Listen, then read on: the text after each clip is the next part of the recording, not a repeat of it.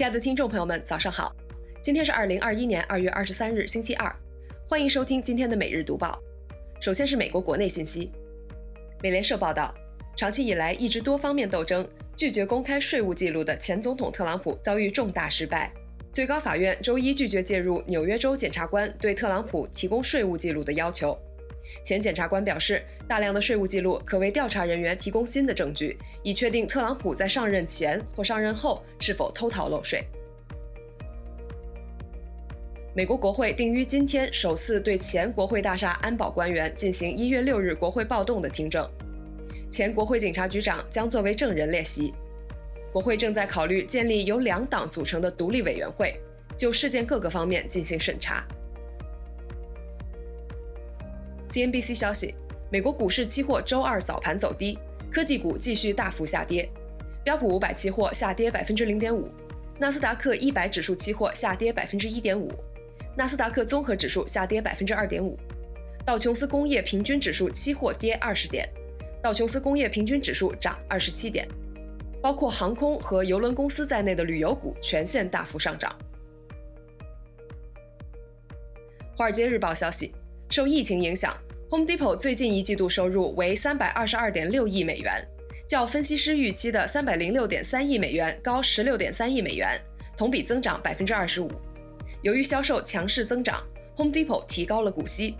在二零二零财年中，该公司销售额增长百分之二十，达到一千三百二十一点一亿美元。路透社消息，美国钢材短缺，价格上涨。大量制造业公司受到打击。数据显示，上季度未完成的钢铁订单为五年来最高水平，钢铁库存接近三年多以来的最低点。本月热轧钢基准价格高达每吨一千一百七十六美元，为十三年来最高水平。钢铁消费企业引发新一轮呼吁，要求终止前总统特朗普的钢铁关税。接下来是来自中国的最新消息。央视网消息。国家统计局二十三日发布一月份七十个大中城市房价数据显示，北上广深四个一线城市新建商品住宅售价环比上涨百分之零点六，广州以百分之一的涨幅居首位。二手住宅售价环比上涨百分之一点三，涨幅由高到低分别为深圳、广州、上海、北京。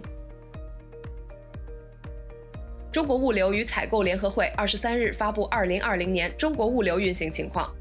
二零二零年全国社会物流总额三百点一万亿元，同比增长百分之三点五；物流业总收入十点五万亿元，同比增长百分之二点二；民生物流，特别是网上零售物流呈现快速增长，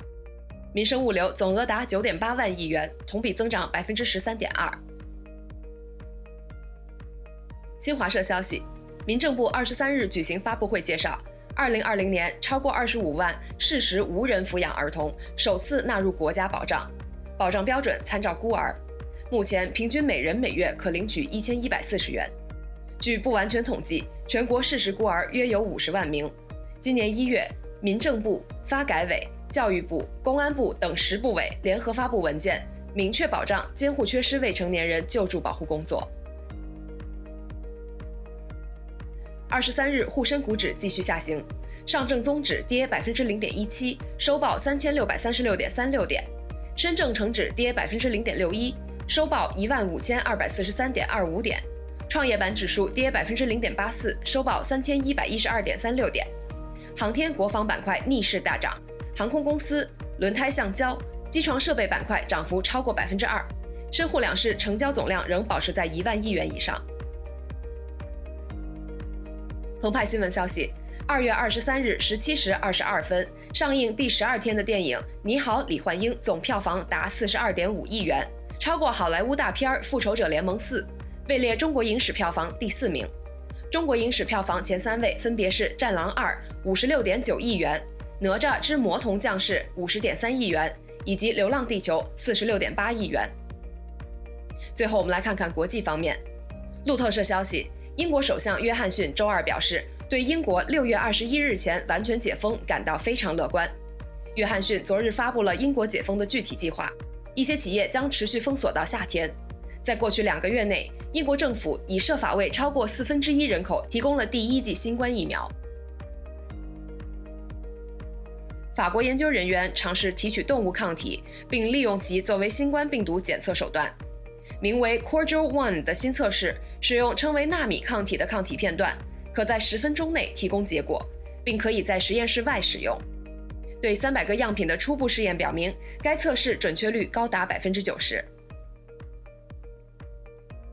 澎湃新闻消息，据知情人士透露，LG Energy Solution 已于上月开始准备为特斯拉四六八零电池建设一条试点生产线，目前正在其奥昌工厂改造部分产线。该工厂的装配和电镀设备已经安装完毕。日本福岛县渔业联合会表示，在该县附近海域捕获的石斑鱼体内检出放射性物质铯含量为每千克五百贝克勒尔，高于福岛县渔业联合会标准的九倍。环球网消息：日本出现第三例新冠疫苗接种后不良反应。一名医疗从业人员在接种疫苗后出现脱力、发烧等副作用。日本自十七日启动为医护人员接种辉瑞公司新冠疫苗，截至当地时间二十二日下午五点，日本共一万一千九百三十四名医护人员接种疫苗，共三人出现副作用。以上就是今天为您精选的读报内容，感谢您的收听，我们明天同一时间不见不散。